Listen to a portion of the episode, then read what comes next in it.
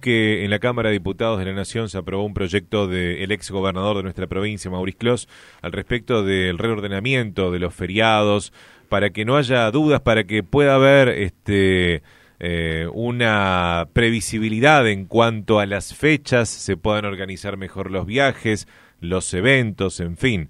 Estamos en comunicación ahora con Martín Oria, que es el presidente de la Asociación Misionera de Bares, Restaurantes, Hoteles y Afines, AMBRA, para que nos dé su opinión al respecto. Martín, ¿cómo le va? Buen día.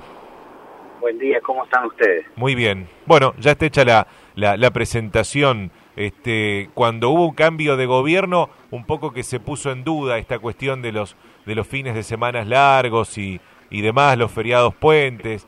Eh, cuénteme ahora qué opina al respecto de este ordenamiento yo, lo que siento es que cuando hubo cambio de gobierno, eh, en, ese momento el gobierno nacional frenó todo tipo de, feriados. Eh, puntualmente había una gran presión de parte de, del Ministerio de Educación de la Nación por los, por los feriados de, de los chicos, de las escuelas, los días de clase. Había que reorganizar un cambio de gobierno que, que a nosotros Mm, la parte turística puntualmente a la provincia de Misiones no, no le venía bien. Eh, la realidad es que hoy lo vi la noticia anoche y veo que tuvo prácticamente un 100% de apoyo eh, eh, de, casi todas las provincias del país el, el volver a, a, a que los si un feriado un feriado, un día patrio caía un jueves, pasarlos al viernes para poder hacer uso de un fin de semana largo, que sea un fin de semana turístico. Así que yo creo que reacomodándonos el país, hemos trabajado con el Ministerio de Turismo de la Nación, con Gustavo Santos, que, que ha venido reiteradas veces a la provincia. En la última visita vino puntualmente a, a presentar el aporte que está por hacer la EBI para los los puertos de Santa Ana y de San Ignacio para traer eh, cruceros por, que van a andar por el río Paraná. Entonces, cuando uno empieza a ver todo lo que el turismo, y escuchándolo al ministro de Turismo de la Nación, lo que el turismo está haciendo en la Argentina y puntualmente en Misiones, yo creo que esta decisión de Cámara de Diputados, puntualmente del diputado eh, eh Mauri Clos, quien, quien ha sido gobernador y ha ayudado a que turísticamente la provincia se, se mueva como se está moviendo, hay que festejarlo, ¿no? Eh, acá dentro de, del ámbito misionero, porque esto nos va a ayudar acompañado de, de, la llegada de aviones low cost, que si llegan a, Iguazú sabemos que están llegando, que si logramos que lleguen a Posadas, eso sería mucho mejor para el resto de la provincia, ¿no? No solo para Iguazú. O sea que realmente lo vemos como muy buena noticia a, a, esto que, podría llegar a, salir como ley, ¿no? Exacto.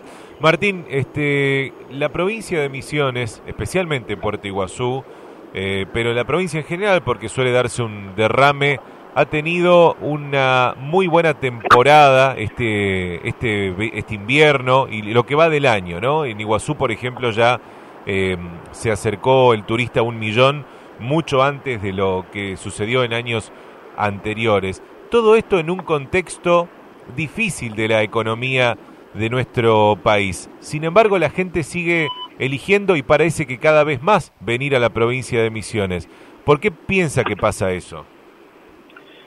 Eh, primero, el, primer trabajo que uno que uno va haciendo eh, eh, cuando uno empieza a hacer, uno empieza a promocionar y empieza a marcar un norte, eh, decir, bueno, queremos ser un destino turístico, queremos ser eh, un, dentro de nuestra economía provincial, que el turismo esté dentro de las tres economías que mueven esta, esta provincia, uno empieza a hacer un trabajo a largo plazo, nada se hace a corto plazo. Entonces el trabajo que se vino haciendo eh, en, la gestión de, de Mauri como gobernador, que yo siempre lo dije, eh, y sin ponerle un tinte político. Fue el mejor ministro de turismo que nosotros tuvimos, ¿no? Eh, eh, él tenía, él estaba muy identificado, él iba con la parte privada a vender el destino, sabía, lo conoce y, y, con él logramos las siete maravillas del mundo porque hubo una inversión muy grande en, en promocionar el destino de la provincia, han llegado inversiones en hotelería, muchas en Iguazú, eh, y, fuimos trabajando a largo plazo. Entonces vos empezás a ver los frutos. Eh, cuando vos promocionás, tal vez en Buenos Aires, un mes y medio antes de vacaciones de julio, vos vas a encontrar un efecto eh, en el mes de julio. Pero cuando vos empezás a vender en Europa o empezás a vender en Estados Unidos, o te dicen de que el gobierno nacional facilitó las visas a los chinos, por ejemplo, eh, que antes un chino para poder entrar a la Argentina tenía que recorrer con toda la familia y tardaba seis meses para sacar la visa para entrar a la Argentina. Ahora es un solo trámite y esa persona ya puede venir. Y cuando hablamos de China hablamos de mil, arriba de mil, de mil eh, millones de personas, ¿no? O sea que el derrame en el mundo del turismo es muy grande. Entonces el trabajo del turismo es a paso firme y a largo plazo. Empezamos a ver los frutos de ese, de ese trabajo que se viene haciendo público-privado, lo bueno es que a nivel nacional eh, el, gobierno nacional siguió apostando al turismo a nivel país. Misiones tiene un montón de condimentos, un montón de condimentos para ser el gran destino turístico de la Argentina. Eh, todo Misiones, con la, por supuesto, con una de las únicas, eh, de una de las siete maravillas, eh, son nuestras, digamos, están en Misiones, están en Argentina. Entonces todo ese trabajo de capacitación del recurso humano, de ofrecer el producto en el mundo, eh, se fue afianzando. Y cada vez vamos a ir viendo que eso se va a ir mejorando y, vamos, imagínate vos que uno pueda recorrer, eh, va a haber desde Buenos Aires hasta Iguazú, eh, cruceros de, de agua dulce, donde vas a poder tomarte. Martín. Parece que se cortó ahí la, comunicación. Bueno, estaba, estaba en viaje, estaba en movimiento. ¿Ahí, ¿Me, escucha Martín? Hola. Hola, hola, parece que se entrecorta. A ver, a ver si lo escucho ahora mejor. ¿Escuchas ahí, Gustavo? Ahí sí, ahí sí. Martín decía, desde Buenos Aires, Iguazú, yo tenía pensaba que era de Corrientes, Iguazú nada más. No, no, no. El, proyecto grande es unir el río Paraná completo. Después vos vas a, comprar el paquete que te interesa, ¿no? Claro. Eh, vas a poder, eh, pero entonces el proyecto final es, todo completo, es, unir, después vas a poder elegir lo que nosotros tenemos con gente misionera, es hoy el catamarán, tienen estructura y sí van a poder hacer eh, desde, desde Ituzaingó hasta Iguazú, pero se están planteando después cruceros dormitorios con capacidades para 80 personas, donde donde hay gente que va a querer hacer un viaje largo y gente que va a querer hacer un tramo. Acuérdense que el Parque Nacional Esteros del Liberá, que, que, durante muchos años se intentó sacar, la familia Tonkin, después de la muerte del señor, le donó a la Argentina y pasó a ser un parque nacional.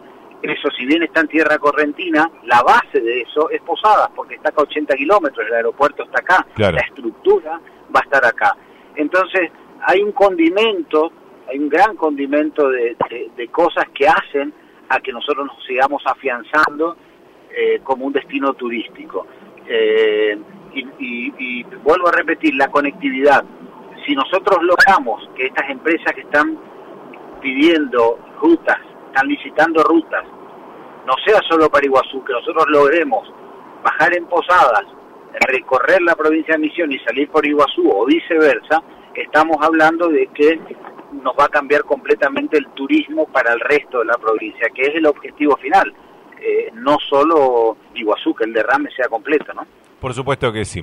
Martín, la última que le hago, este, ¿cree usted que todavía falta compromiso por parte de, empresarios del rubro gastronómico aquí en la capital de nuestra provincia? Porque pretendemos ser un polo turístico eh, y todavía uno como cliente en, en determinados eh, sitios gastronómicos, por ejemplo, de la costanera encuentra deficiencias, va y le dicen de movida, cuando uno se está sentando, buenas noches, no funciona el postnet, no le podemos cobrar con tarjeta, eh, eh, casi como un saludo.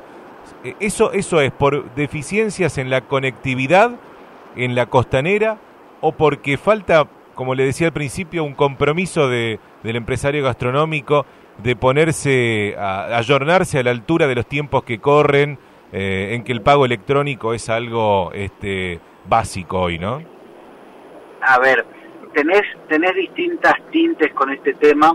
te cuento una sin dar nombre, eh, tenía unos colegas que, que le cayó un embargo de la FIP en la cuenta corriente y le bloquea la cuenta corriente y eso tarda a veces 15, 20 días en deshabilitarse y el postnet queda anulado, ¿sí?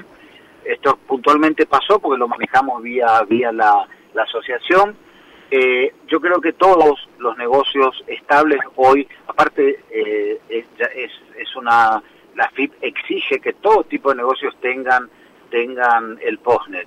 Eh, tenés, mm, si vos me decís si es una vivada, una sutileza, hoy el turista que viene de afuera paga con débito, con crédito. O sea que eh, el gastronómico o bar que no tenga el postnet está perdiendo automáticamente un cliente porque el cliente que viene de afuera se sienta, por ahí saca el efectivo porque le dijeron eso y automáticamente agarra cualquiera de las páginas donde uno opina sobre el lugar, eh, sea TriAdvisor, sea cualquiera de las páginas que hoy hace un turista que las mira para ir a un lugar.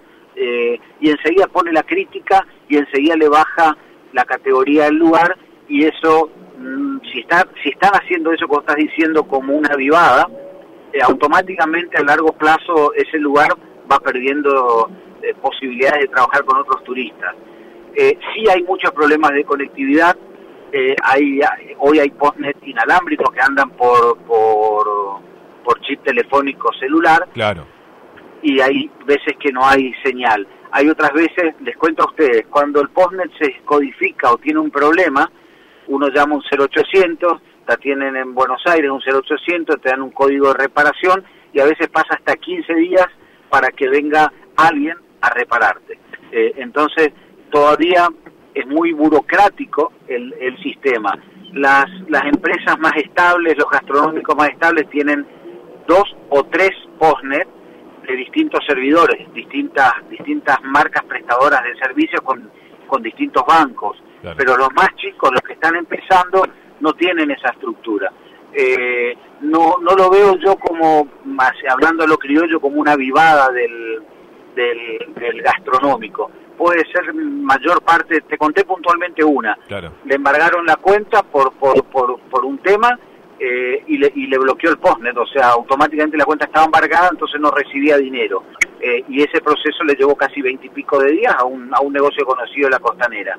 Eh, y después cuando se rompe el postnet o pasa algo, no es de reparación rápida, dependés de, dependés de Buenos Aires para hacer ese trabajo. Oria, gracias por el tiempo que nos brindó al aire. Gracias, gracias a usted y por comunicar un tema tan importante y tan sensible porque realmente volver a hablar de fines de semanas largos, varios en, la provincia de Misiones, es plata, economía que, entra a la provincia, ¿no? Muchas gracias a usted. Hasta luego. Martín Oria es el presidente de AMBRA, que es la Asociación Misionera